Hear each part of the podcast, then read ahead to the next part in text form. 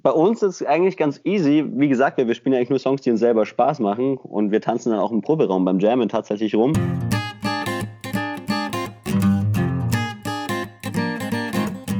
Hi, wir sind Samu und Johnny von der Band Philistine. Hallo. und wir erzählen heute mal ein bisschen was über uns. Oh, das wird spannend, meine Damen und Herren. Nach dem Jingle geht's direkt los.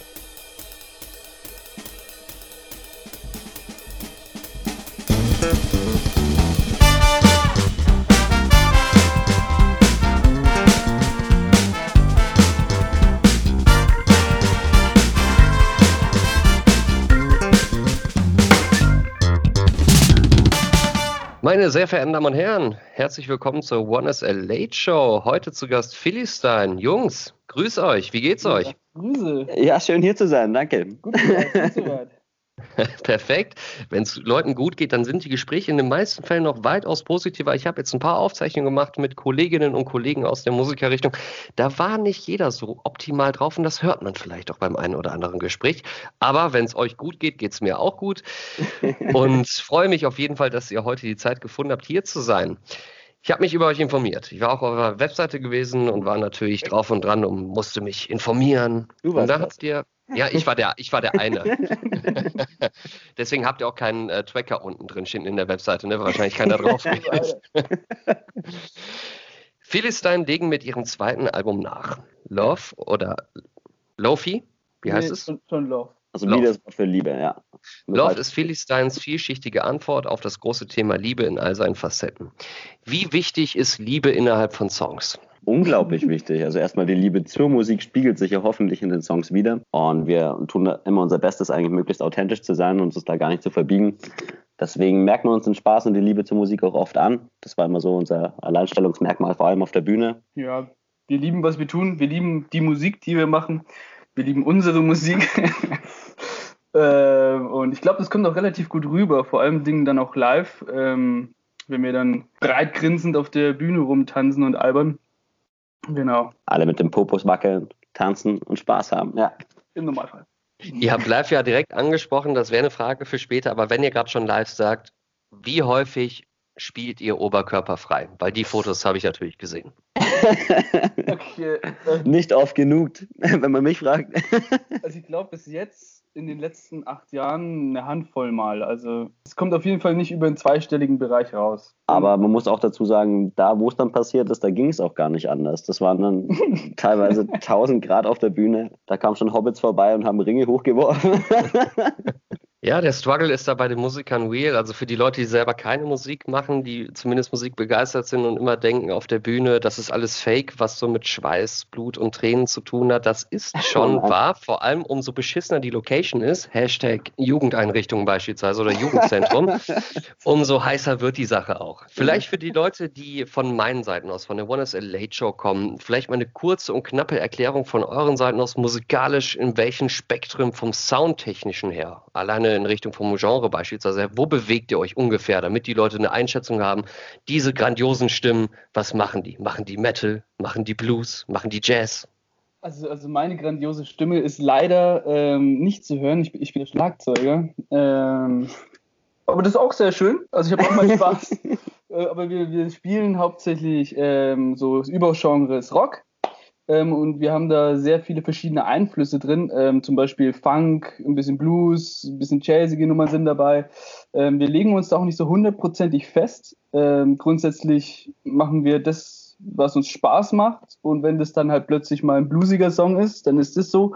Oder wenn es mal ein funkiger Song ist, ist es auch so. Aber grundsätzlich ähm, das Hauptgenre ist, ist Rock. Das kann ich unterschreiben. Ist es so, dass ihr unter dem Hauptgenre Rock dann sagt, ihr habt keinen genauen roten Faden, sondern wo man dann sagt, so solange es einigermaßen ordentlich knallt, ist es dann egal, was für ein Subgenre das ist? Also grundsätzlich ist es uns schon egal, was für ein Subgenre ist, solange es zu uns passt. Also es ist jetzt nicht so, ähm, dass wir jeden, jetzt mal Rotz spielen.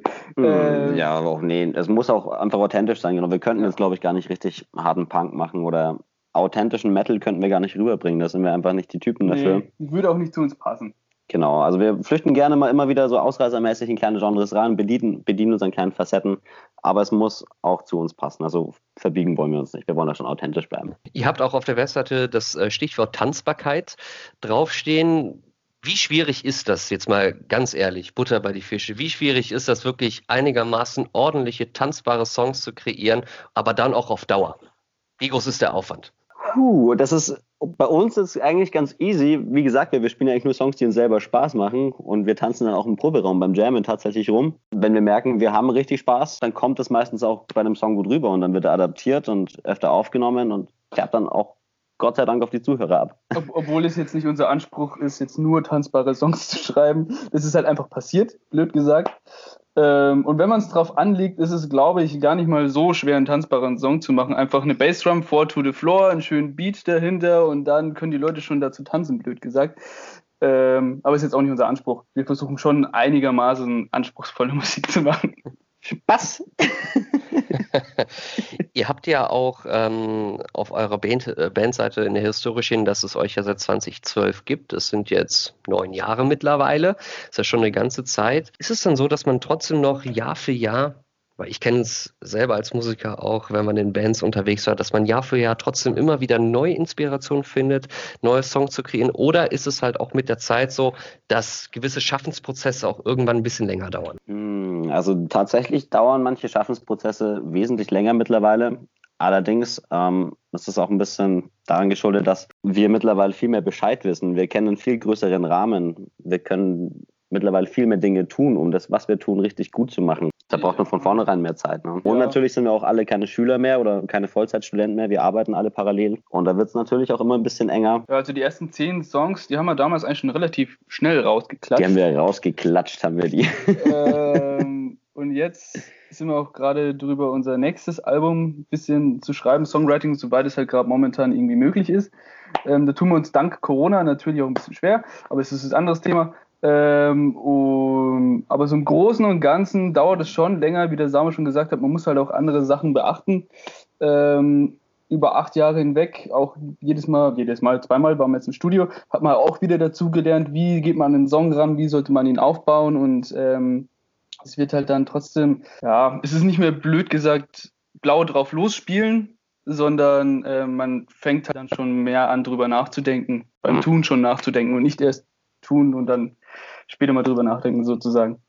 Wo ihr gerade das Stichwort Songwriting erwähnt habt, wie funktioniert das in der Truppe bei euch mit dem Songwriting? Ah, eigentlich mega easy. Da kommt einer mit einer Idee einfach in die Probe und dann wird einfach ein bisschen dran rumgejammt. Es ist selten der Fall, dass wirklich jemand schon eine fertige Idee mit Text oder so im Kopf hat. Das gab es, glaube ich, sogar so noch, noch nie. nie. Ich glaube, das gab es noch nie. Sondern es ist einfach wirklich nur einzelne Ideen, einfach ein schönes Thema, ein schönes Lick oder ein Riff oder so. Genau. Und dann, wenn die anderen Leute drauf einsteigen, dann kommt es sowieso immer mal öfter in den Bandproben und dann entwickelt sich da ziemlich schnell ein Song draus. Und wenn wir dann merken, das Ding wird gut, dann fangen wir dann an, ja wirklich die, konkret damit zu arbeiten. Wie, wie wird die Hook, ähm, das Intro, Outro, genau. Genau, Feintuning. Wo soll der Song hingehen? Soll es eine ruhigere Nummer, schnellere Nummer werden? Genau. Und dann wird fein getuned. Hat sich etwas von dem Prozess von 2012 im Gegensatz beispielsweise zu 2020 im Songwriting geändert? Eigentlich, jeder von uns hat natürlich im Songwriting ein bisschen Reife dazugewonnen. Die Texte zum Beispiel, die schreibt bei uns immer derjenige, der sie singt. Wir haben ja zweierlei Gesang. Teilweise singt Orm, unser Gitarrist, teilweise ich. Aber bis auf das, worauf, wo, dass wir jetzt wissen, worauf wir achten müssen, hat sich vom Prozess her eigentlich relativ wenig geändert. Und wenn dann nur wegen Corona eigentlich. Man ist jetzt natürlich dazu, also ja, dazu verdammt, ein bisschen mehr über Skype zu arbeiten oder Tonspuren aufzunehmen und hin und her zu schicken. Aber normalerweise wäre das jetzt nicht der Fall, dann würden wir uns, glaube ich, nach wie vor im Proberaum unten treffen und einfach weiter drauf losjammen. Genau. Das ist halt unser Ding. Ihr habt ja als Inspiration auch unter anderem Jimi Hendrix und Led Zeppelin erwähnt. Und das sind ja für mich, sage ich mal, so zwei Universen, die grundsätzlich vom Genre her könnte man zusammenfassen, aber inhaltlich natürlich nochmal komplett verschieden sind. Was sind eure eigenen Einflüsse? Also jeder Musiker für sich selbst. Aus welchen Richtungen kommt ihr ursprünglich? Uh, das ist bei jedem in der Band echt ein bisschen anders. Ja. Ich weiß nicht, willst du mal Johnny B in a nutshell? Ähm, also ich hatte, ich hatte einige Phasen. Also ich hatte eine starke Ärztephase zum Beispiel, ähm, eine Billy Talent Phase hatte ich, dann später eine, eine Dire Straits Phase und da ging es dann auch so zu den alten Hasen runter oder hoch, je nachdem. Genau, Dire Straits ist dann auf jeden Fall auch noch dabei. Red Hot Chili Peppers ist bei mir auf jeden Fall auch noch dabei und ich würde sagen, das sind so ja, die, die größten Phasen und Einflüsse, die ich da gesammelt habe über die Jahre. Ich habe die alle miterlebt, das stimmt. Wie viel Einfluss haben denn dann diese ganzen Inspirationen dann wirklich effektiv in den Melodien beispielsweise bei euch? Weil es ja immer sehr schwierig zu sagen ist, ich höre jetzt beispielsweise als Beispiel eine Udo Lindenberg ja, und sage dann, das ist eine große Inspiration, aber wenn man dann Songs dann wirklich Stück für Stück für sich selber analysiert, steckt da relativ wenig selber dahinter. Ist es bei euch ähnlich oder hört ihr auch wirklich den Sound von dem, was ihr früher gehört habt oder teilweise auch heute hört? Bewusst oder unbewusst? Hm, also unbewusst ganz bestimmt. Ähm, wo man mit der Zeit auf jeden Fall ein größeres Ohr dafür bekommt, das sind die Arrangements. Weniger das Gespür für Melodie. Da will man sich, glaube ich, auch weitestgehend distanzieren davon. Man will das ja nicht klauen oder so. Aber man lernt natürlich bei jeder neuen Platte, die man hört, allein durch die Arrangements dazu. Da hat die ganze Band mal hier einen Break gemacht, hier mal nur die halbe Band und dann war aber hier mal, haben sie sich alle gesteigert und das behält man alles im Kopf und nimmt man natürlich auch ein bisschen mit, klar. Ja, bei mir konkret, konkret sind es theoretisch auch Spieltechniken, von den Dire Straits habe ich mir dieses mit dem geöffneten Halt zwischendrin immer mal wieder dieses äh, abgeschaut und, und das hat sich einfach bei mir eingebrannt. Das ist einfach im, im wie sagt man, Alphabet mit drin, bei mir im Schlagzeugalphabet mit drin. Genau, so als kleines Beispiel. Und die Musik selber hat ja auch nur bestimmte Töne und darüber hinaus kann man ja auch nichts Neues erfinden. Also irgendwo ist es ja auch so, dass man sich dann gewissermaßen ja auch irgendwo wiederholt, alleine auch vom Soundtechnischen her, da kommt man ja auch nicht drum rum. Ich sag nur, dass das Einzige, was ich unterschiedlich auffassen würde, ist immer noch klassische Musik. Ich glaube, dass man in klassischer Musik immer noch neue Erfindungen wagen kann, vor allem mit Tempiwechsel und vor allem vom Arrangement her. Aber ich glaube grundsätzlich alle anderen Musikrichtungen, ich bin jetzt mal ganz radikal, alle anderen Musikrichtungen ist wirklich reines selber covern irgendwann mit der Zeit. Ich weiß nicht, gerade im Progressive Rock oder im Jazz oder im Fusion oder so, das, da wird es ja schnell auch sehr technisch, da hat man auch unbandig viele Möglichkeiten. Aber ich habe auch ein gutes Gegenbeispiel. Schau mal die Musikrichtung Blues. Das ist immer das gleiche Prinzip, dadurch ist der Blues ja definiert. Das sind immer nur drei Töne, drei Grundtöne. Das ist seit Jahrhunderten immer das Gleiche, aber es hält sich trotzdem. Einfach nur dadurch, dass es immer wieder neu interpretiert wird. Gibt einen guten Einblick auf den Künstler, der ihn halt darbietet. Auch eine Art, wie sich sowas halten kann. Und es ist auch nie was Verkehrtes. Ne? Die Wiederholung ist nie was Verkehrtes, solange man es ordentlich macht. Ne? Und Stimmt. vielleicht nicht mal ordentlich macht, aber wenn man zumindest als Künstler sagt, man steht zu 100 Prozent hinter dem, was man auch gemacht hat. Ja. Äh, gut, ja, ja. Ob das jetzt gut oder schlecht ist, das ist natürlich wieder Ermessenssache, aber ja.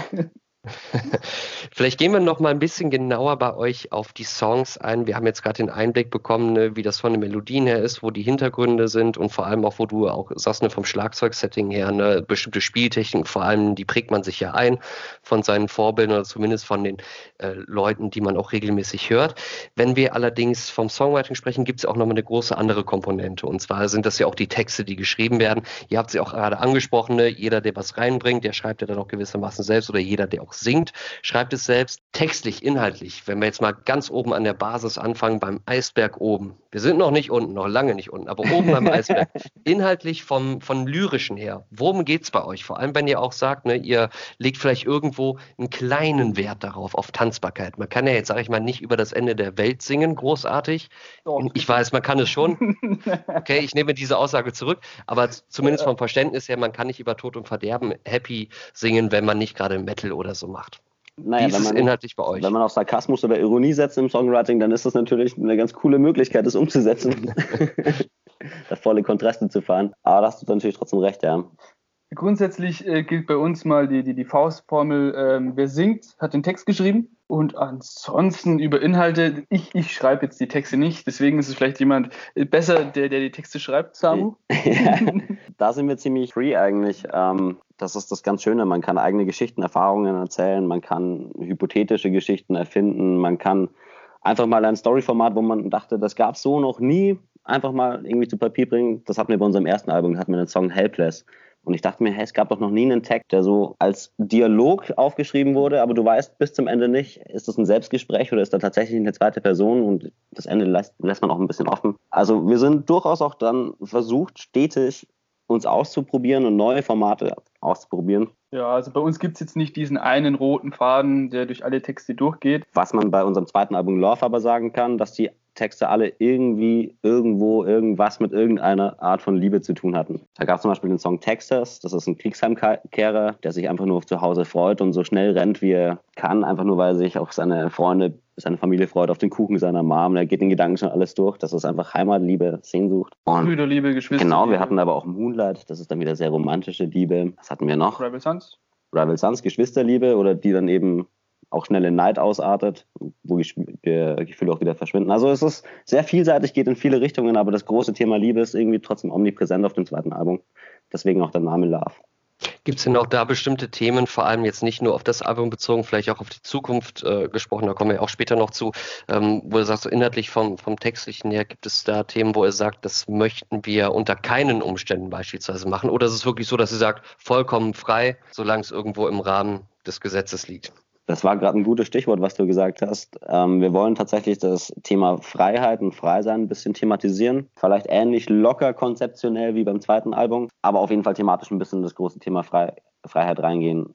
Ähm, wo wir uns ein bisschen sträuben, ist politisch zu werden. Ja. Das ist einfach nicht unser Ding. Wir, wir haben zwar Meinungen zu vielen Themen und da stehen wir auch dahinter, aber das, wir definieren uns mit Philistine einfach als Band und als Musiker und wir wollen eigentlich nur unsere Musik machen. Das finde ich ja. gut. Ich bin da auch jemand, der eine Lanze dafür bricht. Also ich finde es gut natürlich, wenn man irgendwo, und ich möchte da nichts Böses drüber sagen, aber es gibt ja bestimmte Punkbands und alles, was in diese Richtung geht, natürlich äußern die sich politisch irgendwo und das finde ich auch richtig und gerechtfertigt, weil natürlich auch deren inhaltliche Songs natürlich auch dahinter stehen, hinter der Meinung ja. der, der Band.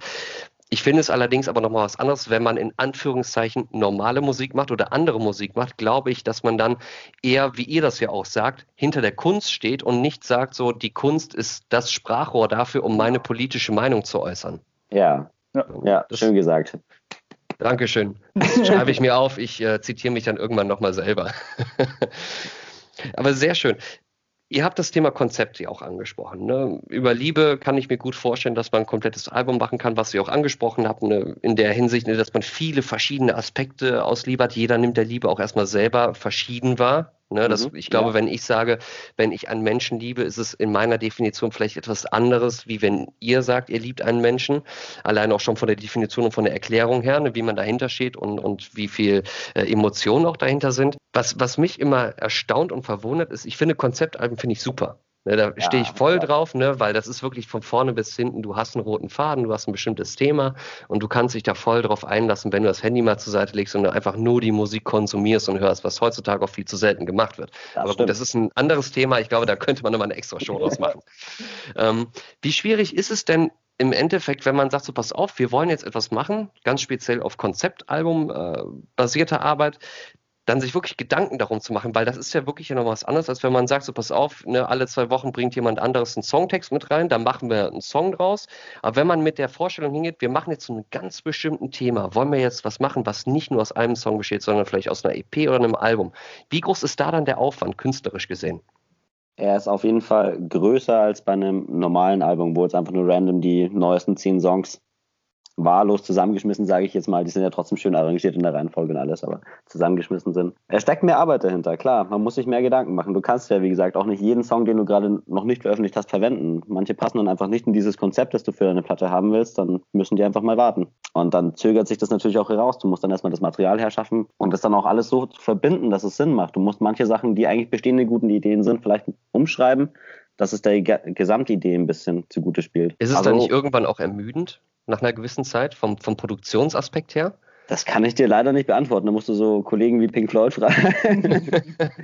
so ein richtig aufdringliches Konzeptalbum mit Skits dazwischen, das vielleicht sogar Doppelalbum ist oder so, das haben wir ja noch nicht gemacht. Bei Love war das sehr unaufdringlich und das waren zehn Songs. War für uns erstmal zum Reinfühlen. Und man muss auch sagen, das ist ähm, fast von alleine entstanden. So, also ähm, wir haben natürlich logischerweise Gedanken dazu gemacht, aber es ist uns auch schon ein bisschen zugeflogen. So ist es jetzt nicht. Gut, aber wir haben auch aussortiert. Also wir haben auch nicht jeden Song, den wir jetzt fertig haben, gleich auf diesem Album veröffentlicht, sondern wir haben auch ein paar Sachen bewusst noch rausgehalten. Aber das ist ja auch der Vorteil für euch, dass ihr praktisch ja auch an zwei Baustellen dann im Endeffekt ja auch arbeiten könnt. Ne? Das ist halt so, mhm. pass auf, wir nehmen uns jetzt mal eine Thematik ganz klar vor, aber es kommt ja trotzdem immer noch was nebenbei rein, was man dann, ja sag ich mal, safen kann, dann für eine neue Single oder für eine neue EP, dass man dann zwischendurch mal raushauen kann. Das stimmt, mhm. absolut. Ja. Mhm. wenn ihr in der Produktion seid, ne, ihr stellt euch vor, oder ich, ihr macht euch so Gedanken so, die nächste Platte soll als Beispiel 14 Songs haben. Und das ist, das ist eine Frage, die interessiert mich persönlich und äh, vielleicht auch den einen oder anderen, der auch Musik macht.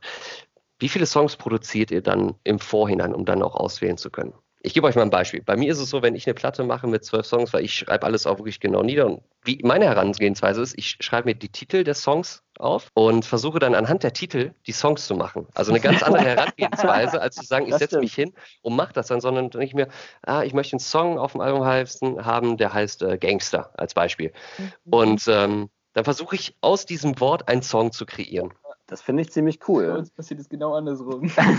ich glaube, bei jedem anderen ist es komplett andersrum. Ich weiß nicht, warum ich so krankhafte Ideen habe, das so zu machen, aber ich finde es halt cool, weil ich habe die Titel, dann kann ich das schon posten und so, ah, voll geil, das kommt Ende des Jahres raus. Und dann kommt aber der Moment. ja, aber dann kommt der Moment und das Problem bei mir, ich habe jetzt auch eine Platte fertig gemacht, die jetzt mittlerweile erschienen ist. Wir haben ja nicht Januar, wir haben ja schon Februar oder März. Ähm, am 12. Februar habt ihr es ja schon gehört, die neue Platte. Ähm, das während des Prozesses natürlich nicht alles funktioniert. Du kannst ja nicht äh, im Vorhinein 12, 14 Titel fertig schreiben und sagen, darauf baue ich was auf. Ne? Also 70, 80 Prozent davon ist auch wieder verschwunden. Ne? Wie funktioniert das denn dann bei euch im Endeffekt, wenn ihr an eine Produktion rangeht? Wie viele Songs habt ihr am Ende der Produktion eigentlich über? Also wir gehen tatsächlich bei uns, wir sind ja mehrere Leute, drei Leute in der Band, da ist der Studioaufenthalt einfach schon ein bisschen teurer. Mhm. Wir gehen wirklich nur mit so vielen Songs, die wir auch wirklich auf dem Projekt, auf dem Album oder der EP, die wir jetzt gerade geplant haben, angesetzt haben, vielleicht mit einem Song mehr ins Studio ja. rein und nehmen das auf. Und wenn wir jetzt merken, ein Song wackelt, dann nehmen wir doch lieber den, den wir noch in Reserve haben, mit rein. Genau, also maximal ein bis zwei Songs mehr und das war es eigentlich. Dann kann man im Notfall nochmal ein oder zwei wieder kicken, aber nicht mit großartig Überschuss. Den Rest, den man vielleicht noch in Gedanken hat, auch wenn es schon fertige Songs sind, das behält man sich alles noch im Kopf oder auf dem Papier, dann bis dann die Produktion, was dann passt. Ja, und an denen wird dann auch nicht so exzessiv gearbeitet. Also äh, wenn man, keine Ahnung, wir machen zwölf Songs aus, wo, wo wir sagen, die kommen auf die Platte. Und dann wird da halt auch logischerweise äh, jeder für sich auch und auch als Band dann äh, konzentriert darauf hingearbeitet, dass die Übergänge passen, dass jeder Schlag sitzt, dass man genau weiß, wie soll es arrangiert sein, wie soll die Steigerung sein. Genau. Wir gehen normalerweise immer ins Studio kurz nachdem wir eine Deutschland-Tour gespielt haben. Wir sind dann eigentlich in einem ziemlich guten Rhythmus drin, sehr gut eingespielt. Ja, das war das Album. Was das immer. Wir haben es das zweimal haben wir es gemacht bisher. Ja. Für zwei Alben haben wir es zweimal gemacht, also immer. also immer, das passt ja, ne? ja. Seid ihr eher eine Studioband oder eine Liveband? Live. live. Warum? Also, ähm, man kann live dynamisch anders arbeiten. Im Studio ist man doch versucht, sehr nach Klick zu spielen, sehr, dass man auch mal sich neue Takes wieder reinschneidern kann oder so, was ausbessern kann. Und live? Manch, manches, darf ich noch kurz? Ja. Sorry. Manche Songs leben live einfach davon, dass sie mal schneller oder langsamer werden, dass sie mal lauter und leiser werden auf der Bühne. Das kann man live einfach ganz anders rüberbringen. Und wenn vom Publikum was zurückkommt, wenn du siehst, die haben Spaß, die tanzen, die jubeln, dann hat man selber auch wieder Spaß, mhm. tanzt und jubelt. Und das ist so ein Geben und Nehmen, das schwappt dann so gegenseitig hoch. Ja, das schaukelt sich gegenseitig hoch, genau. Ähm, und live macht es für mich persönlich einfach viel mehr Spaß, äh, wenn ich dann die Leute tanzen sehe. Und dann ist es mir auch scheißegal, ob der eine Schlag sitzt oder nicht. Weil wenn ich die mal daneben haue, dann lache ich einfach und die Leute finden es toll, dass ich lache und ich finde es toll, dass die Leute lachen.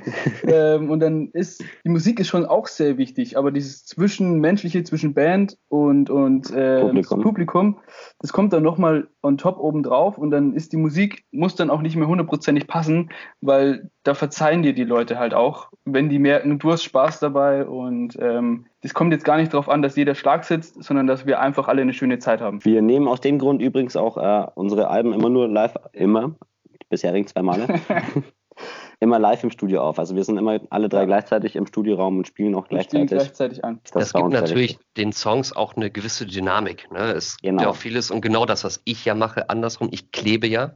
Ne? Ich bin ja jemand, der Parts aneinander klebt ne? und dann das hört man auch schon ganz klar raus, dass da eine andere Dynamik halt darin steckt. Ähm, ich habe beispielsweise vorhin äh, musste ich kurz eine Demo aufnehmen für jemanden, wo ich halt Gitarre und Gesang gleichzeitig gemacht habe. Und du fühlst einfach die komplette andere Dynamik da drin, als wenn du sagst, ich spiele jetzt erstmal vier, ähm, vier Akkorde ein und die lupe ich dann einfach hintereinander und mache dann den Gesang drauf und dann stückle ich das da. Man hört das schon raus. Also den Unterschied hört man da klar. Ja.